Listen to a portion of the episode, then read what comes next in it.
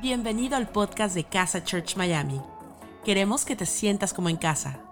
No importa desde qué lugar del mundo nos estés escuchando, sabemos que este mensaje va a transformar tu vida. Ponte cómodo y disfruta de la siguiente reflexión. Quiero que todos vamos a, a la Biblia, vamos al libro de 2 de Corintios capítulo 10.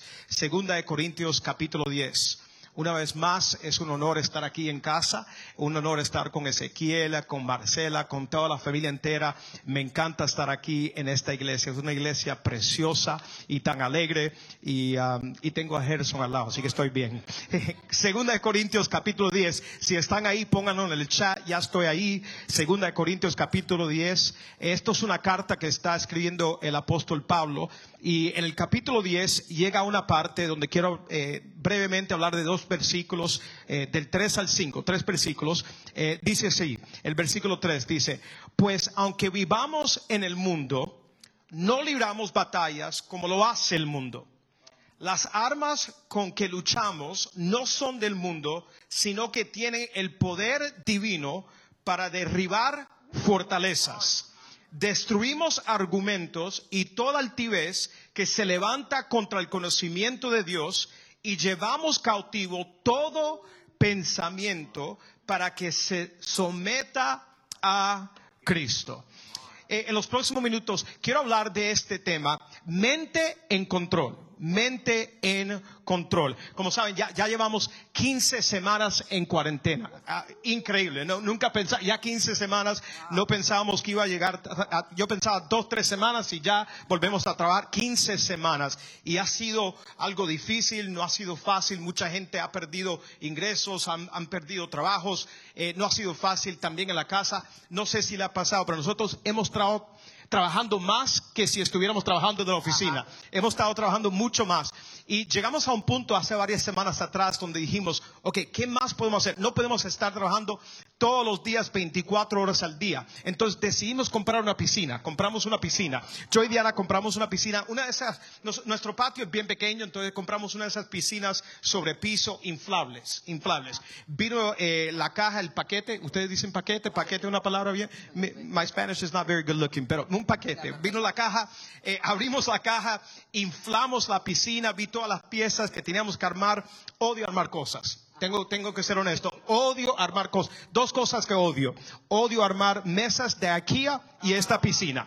Entonces, la, la, piscina vino con un filtro que uno tenía que armar y ponerle. Y yo le dije a Diana, ah, la piscina no necesita un filtro. No le voy a poner el filtro. No le voy, hay que armarlo, no le voy a poner el filtro a la piscina. Yo dije, cada vez que se ensucia, la vaciamos y la vuelvo a llenar, esto va a ser fácil. Lo que yo no sabía es que cada dos días se iba a ensuciar esto se ensuciaba demasiado. Tengo un perro de siete meses y este perro salió Michael Phelps. Le encanta nadar al perro. Cada, día se tira a la piscina. Entonces, después de como tres semanas, yo dije, no, no, tengo que armar el filtro. Finalmente, tuve que armar el filtro. pero me puse a pensar y yo, y yo pensé en esto. Igual que una piscina sin filtro es una piscina que se ensucia, una mente sin filtro es una mente poco saludable.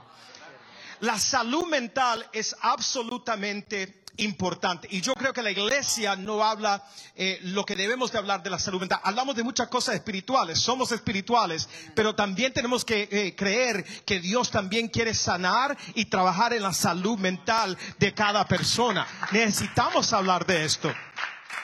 ¿Cómo está nuestra salud mental? Entonces pensé en esto, este es el problema que tenemos, es que es imposible tener una vida sana sin una mente sana. Es imposible llevar una vida sana si la mente no está sana, porque una mente sana eh, ayuda en toda área de la vida, ayuda en nuestras relaciones, en nuestras conversaciones, como, como um, vemos a Dios, como vemos a los demás. Una mente que no está saludable es completamente eh, debilitante para un cristiano que quiere avanzar en los propósitos y en el llamado de Dios. Así que tenemos que pensar en la salud mental. ¿Cómo está la salud mental de nosotros esta noche? Tal vez estás viendo y estás pasando por un momento difícil en la salud mental. Estás pasando por momentos de desafíos eh, en la vida emocional, mental. Estás viendo y ha, eh, han sido demasiadas semanas en cuarentena, ya, ya no puedo seguir. ¿Cómo estamos de salud mental.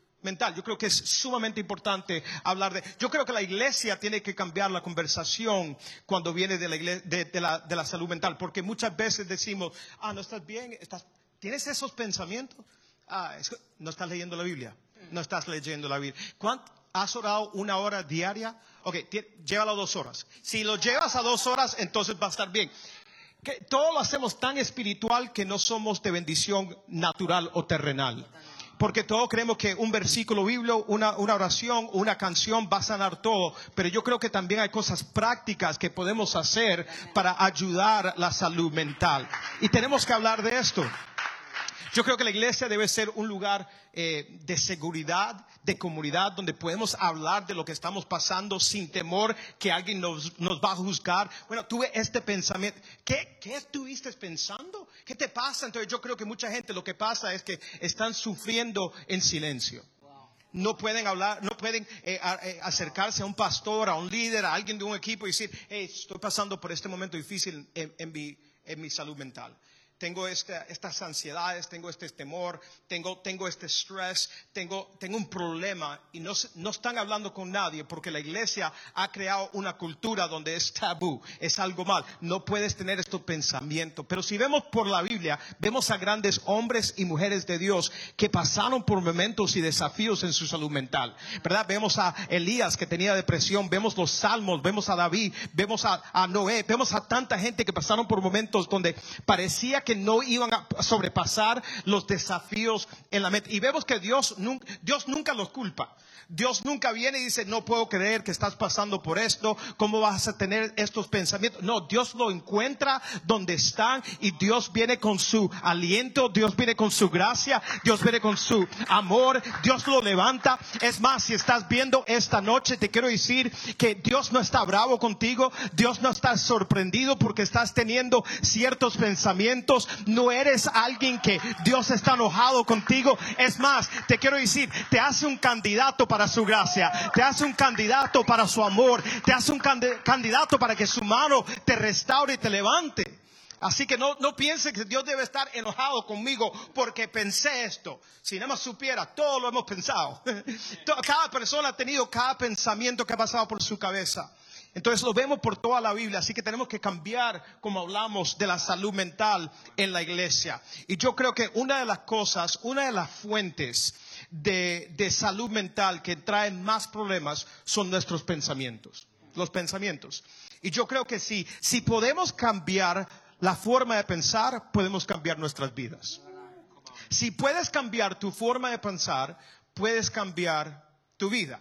Y yo creo que hay tres pensamientos, eh, esto es lo que hemos estado hablando nosotros como una iglesia, como una comunidad, como una familia, tres pensamientos, y yo sé que son un montón, pero, pero vamos a enfocarnos en tres esta noche, que, que son los que más debilitan a, a, un cristiano, a un ser humano. Y yo creo que son las inseguridades, número uno, la inseguridad, ¿verdad? No, eso se trata de la autoestima, de la autoimagen. Yo no soy suficiente, no tengo lo suficiente, yo no puedo. Es el problema de identidad. Número uno, la inseguridad es, uno de, los pensamientos más eh, que vienen más eh, consistently. Constantemente. Constantemente, gracias. Eso es lo que estaba pensando. Constantemente.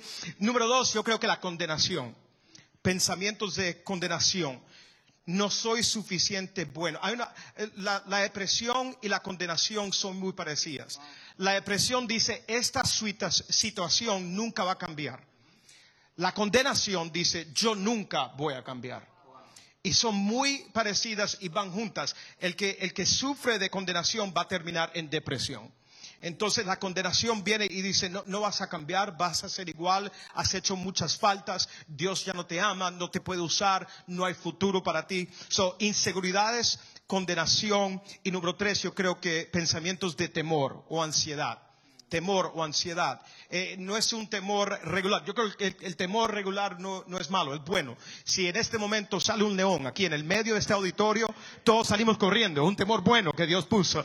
Pero un temor que es constante a cada minuto, a cada segundo, esa ansiedad ya se vuelve crónica y eso no viene de parte de Dios. Y yo creo que eso es lo que más nos ataca a los seres humanos. Inseguridad, condenación y temor. Ahora, ahora, Pablo está escribiendo una carta a su iglesia. Pablo le está escribiendo una carta a su iglesia y, y, Pablo dice algo sumamente importante porque la iglesia estaba lidiando en esta ciudad, en este contexto, con unas ideologías que estaban pasando en ese momento.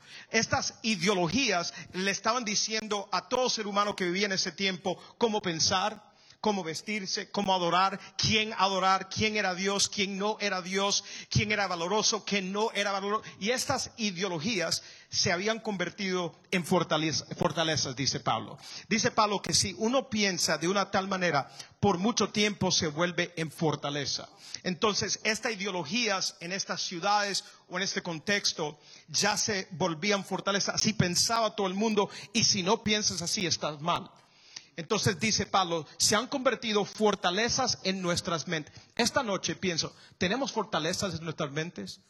Hemos dejado que el contexto que vivimos, eh, la cultura, la ciudad en donde estamos viviendo, que, que tomen control de nuestros pensamientos al nivel que se vuelvan fortalezas. Eh, fortaleza significan eh, una cárcel, como una prisión. Básicamente, piensas así por tanto tiempo que ya no tienes otra forma de cómo pensar. Bueno, así es como debo de pensar. Así es como dice el mundo que tengo que pensar. Así es lo que me dice eh, las noticias. Así es lo que me dice el Twitter o el Instagram o el Facebook. Yo tengo que tener estas ciertas ideologías y si no las tengo estoy mal. Así que se vuelven fortalezas y no tengo otra manera de pensar. Se vuelven fortaleza. Es más, otra palabra para que usaban fortaleza la usaban para la palabra tumba. Yo creo que hay muchas personas que están en tumbas en sus llamados, en su destino, en sus propósitos. Hay dones en tumbas, hay pasiones, hay propósitos en tumbas, porque has dejado que esta fortaleza se vuelva una tumba. Te quiero decir que Dios te quiere levantar de esa tumba. Él te quiere ayudar con esa salud mental. Él es un Dios que te ama. Él es un Dios bueno. Y Él no quiere que vivamos en tumba. Sal de la tumba hoy. Dile a tu vecino, sal de la tumba. Alex, pero estoy solo en casa, no sé, dile al gato, sal de la tumba. Y yo creo que estas fortalezas, no sé si le han pasado a ustedes, pero yo he vivido en una tumba. No físicamente, pero mentalmente, aquí estoy, no soy suficiente bueno. Dios no me puede usar. He cometido este error muchas veces. No tengo lo suficiente que dice el mundo que tengo que tener para que Dios me use no tengo lo suficiente, eh, lo que dice la cultura que debo de tener para, para hacer, eh, tener eh, success, éxito en mi vida. Y muchas veces me ha detenido en la vida. He decidido creerle a estas ideologías y he terminado en una tumba. Y las inseguridades, la condenación y el temor o la ansiedad vienen a tomar control de nuestra mente. Pablo dice, no, no, no deje que se vuelva una fortaleza. Y si ya se ha vuelto una, una fortaleza, tienes un poder espiritual, tienes armas espirituales para derrumbir esas fortalezas. La palabra poder viene del griego dunamis. Dunamis es dinamita, explosión, bomba, bomba, es una canción, bomba. Una bomba para derrumbir, para derrumbir fortalezas. En otras palabras, no te tienes que quedar ahí, hay futuro para ti, hay esperanza para ti. Puedes salir de ahí. ¿Qué podemos hacer? Hoy en la noche no vengo con una revelación que le zumba el mango y que vamos a hablar todos en lengua. Quiero hablar bien rápido, tengo cinco minutos, tres cosas rapiditas. Cosas prácticas. A mí lo que me ha ayudado es lo práctico. ¿Verdad? Hemos hablado mucho de lenguas, eh, hemos hablado mucho de danzar en la iglesia y todo eso, eso es bueno. Pero yo creo que también necesitamos hablar de cosas prácticas. Hoy en la noche, algo simple, tres cosas prácticas que nos va a ayudar. Lo hace rapidito. ¿Qué, qué hacemos con las inseguridades? ¿Qué hacemos con esta condenación que no nos deja eh, libre y qué hacemos con los temores o las ansiedades. Número uno, yo creo que una de las cosas que podemos hacer es controlar cómo respondemos. Número uno, controla cómo respondes. Otra palabra que, use, que yo usé es reflexiona. Piensa acerca de lo que piensas. Te quiero decir hoy en la noche, tú no tienes control de los pensamientos que vienen a tu mente, pero sí tienes control de cómo vas a responder. Piensa de lo que piensas. ¿Por qué están viniendo estos pensamientos? No, dejan que los, no dejes que los pensamientos se vuelvan en fortalezas y, nada más vas con la corriente. Bueno, tengo, tengo este sentimiento, este pensamiento, voy a ir con la corriente, ya me siento mal, voy, voy a la depresión. No, ¿por qué estoy pensando así? Reflexiona. Controla cómo vas a responder. Vino el pensamiento, pero no se tiene que quedar ahí. Vino el pensamiento, pero no me tiene que controlar. Hoy en la noche vamos a tomar un momento para reflexionar. Reflexión. ¿Por qué tengo este... Vamos a llegar a la raíz. ¿Por qué cada vez que, un tema sale, por qué me siento de tal manera? ¿Por qué cada vez que me acerco a alguien y, empiezo a hablar con ellos, por qué esta persona me trae este sentimiento de condenación? ¿Esta persona hizo algo? ¿Fue algo de mi niñez? vamos a llegar a la raíz. Yo sé que tenemos que orar y tenemos que alabar. Vamos a hacer de todo eso en la vida. Hay que hacerlo. Pero también es bueno reflexionar y decir, Dios, voy a controlar cómo voy a responder a estos pensamientos. No voy a dejar que tomen control de toda mi vida. Eh, si han salido antes en un, bote, como dicen, un bote, ¿verdad? Un barco, una lancha, canoa, un kayak. en un barco, un bote. Eh, todos vienen con una cosa que se llama señal de socorro. En otras palabras, si, si el motor se, daña, si hay una tormenta y, estás eh, allá afuera, a lo libre, sin motor, sin poder, lo que sea, eh, puedes coger esta señal de socorro, tirarla al aire y la gente eh, en the shore, en la costa, ¿en qué? En la orilla, en la costa, eh, pueden ver esta señal y decir, a alguien allá afuera en problema. El cuerpo, Dios es un diseñador increíble. Él, hizo un diseño. Te tienes que ver en el espejo y decir, uy Dios, te pasaste conmigo. Tremendo diseño. Él hizo el cuerpo para que te dé señales de socorro. En vez de, de, tener el temor a la ansiedad, tienes que decir, esto es una señal que hay una área en mi vida que tengo que trabajar. Muchas veces corremos de la ansiedad. Oí a un psicólogo que dice, di la ansiedad, eres mi amigo, no mi enemigo. Y vamos a trabajar juntos para curar el cuerpo. Pero tienes que reflexionar controla cómo vas a responder. Número dos, cambia el lente. Cambia el lente. Otra palabra que usé es reenmarcar. Todos vemos la vida por un marco hay que cambiar el marco. Tengo a una, ¿cómo se dice? Iba a decir una nieta, no, tampoco, no soy tan viejo. Una sobrina, tengo una sobrina. tengo una sobrina que se llama Penny, eh, tiene como cuatro años, eh, I love Penny. Um, y ella le encanta coger mi teléfono, ir a Instagram y poner diferentes filtros para que los ojos se vean más grandes, los dientes más grandes. Y ahí pasa horas con mi teléfono, me, me gasta toda la batería, pero le encanta. ella le encanta cambiar el filtro. Creo que muchos de nosotros tenemos que cambiar el filtro. Cambia el lente de cómo ves tu, vida. Cambia el lente de cómo tú te ves. ¿Te ves como Dios te ve a ti? Los pensamientos no son todos verdad. Viene un pensamiento que dice, no tienes lo suficiente, has hecho demasiado mal. ¿Quién dice eso? Cambia el marco de tu vida, cambia el lente.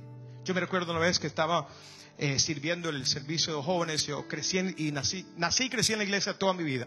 Y, el pastor de jóvenes se me acerca y dice, Alex, hoy al final del servicio quiero que hagas la invitación para que alguien entre, eh, que quiera, entre en una relación con Jesús nunca había hablado en público, tenía pánico hablar en público. No, no, es más, en la secundaria cuando yo tenía que presentar al frente de la clase, no iba a la clase ese día. Eh, hablaba, eh, hablar en público tenía pánico. Y, el pastor se me acerca y dice, Alex, tú vas a hacer el llamado hoy. Y yo, ¿qué? Ahí empecé a temblar, a sudar, yo, oh my God. Y empecé a pensar de todos los pensamientos que venían a mi mente ¿Qué va a decir la gente? ¿Quién es este haciendo el llamado? Tiene la ropa muy apretada, tiene los jeans rotos, eh, todo lo que iban a pensar. Pero de un minuto al otro, dije, no, voy a cambiar el lente, voy a cambiar el marco. En vez de pensar en lo que la gente va a pensar de mí, ¿qué, qué, qué sería si eso es una trampa del enemigo? Y de verdad lo que tengo que estar pensando, ¿quién aquí la vida va a ser cambiada porque Dios me va a usar esta noche para hablar una palabra de bendición para su vida. Cambié el marco completamente, no se trata de mí, se trata de Dios usarme y, yo ser un vaso nada más para que Él pueda moverse y pensé en otro. Cambia el marco de tu vida. Cambia el lente. Te quiero decir que Dios te ama, que Dios tiene un propósito para tu vida. Él te quiere levantar. No importa lo que hayas hecho, no importa lo que hayas pasado. Dios te ama a ti. No es casualidad que estás hoy viendo este, este servicio. Dios lo diseñó para hablarte en esta noche. Así que número dos, cambia el lente. Y número tres, puede terminar con esto. Camina en libertad. Camina en libertad. Tal vez estás ahí y, el enemigo te tiene detenido. No puedes adelantar en la vida porque tienes inseguridades, condenación no puedes moverte adelante porque tienes mucho temor o ansiedad. Yo sé, estoy sudando demasiado. Eh, tienes, tienes mucha ansiedad, temor, te quiero decir una noche, camina. Como hoy llegué aquí a, a poder hablar hoy en público, decidí tomar un paso un día. Tengo inseguridades, te, te quiero decir que nada más porque hay gente que se ven que tiene el título de pastor o lo que sea, no significa que no tienen inseguridad. Yo he tenido demasiadas inseguridades. Todavía las tengo. Condenación igual. Temores, ansiedades igual. Aquí nadie es perfecto, todos hemos caminado esto. Pero a un punto decidí, voy a, voy a caminar en la libertad que me dio Jesús. Voy a caminar. Hoy en la noche yo siento en mi corazón que hay gente viendo que tienes que empezar a caminar. Estás sintiendo estos pensamientos de condenación, de temor, de ansiedad, inseguridades, hoy empieza a caminar. Hay libertad para ti. Pablo dice en el libro de Romanos capítulo 8, el que está en Cristo es libre de condenación. Hoy te quiere levantar, hoy te quiere venir a sanar. Y yo creo que sí, a través de las escrituras, a través de la oración, de la adoración, y también hay profesionales, hay psicólogos, hay consejeros que te quieren ayudar. Nosotros no, somos profesionales, pero sí puedes encontrar profesionales y todo esto junto te va a ayudar. Me ha ayudado a mí y yo sé que Dios te quiere ayudar a ti. Gracias por habernos acompañado en esta enseñanza de Casa Church Miami. Esperamos que haya sido de mucha ayuda. Te invitamos a que lo compartas en tus redes sociales y que nos dejes tus comentarios. Para más información de nuestras actividades o para conocer más de nuestra iglesia, puedes ingresar en casachurch.miami y seguirnos en nuestras redes sociales. Antes de despedirnos queremos declarar bendición sobre tu vida. Que el Señor te bendiga y te guarde, que haga resplandecer su rostro sobre ti, que tenga de ti y de nosotros misericordia y que ponga en tu vida paz.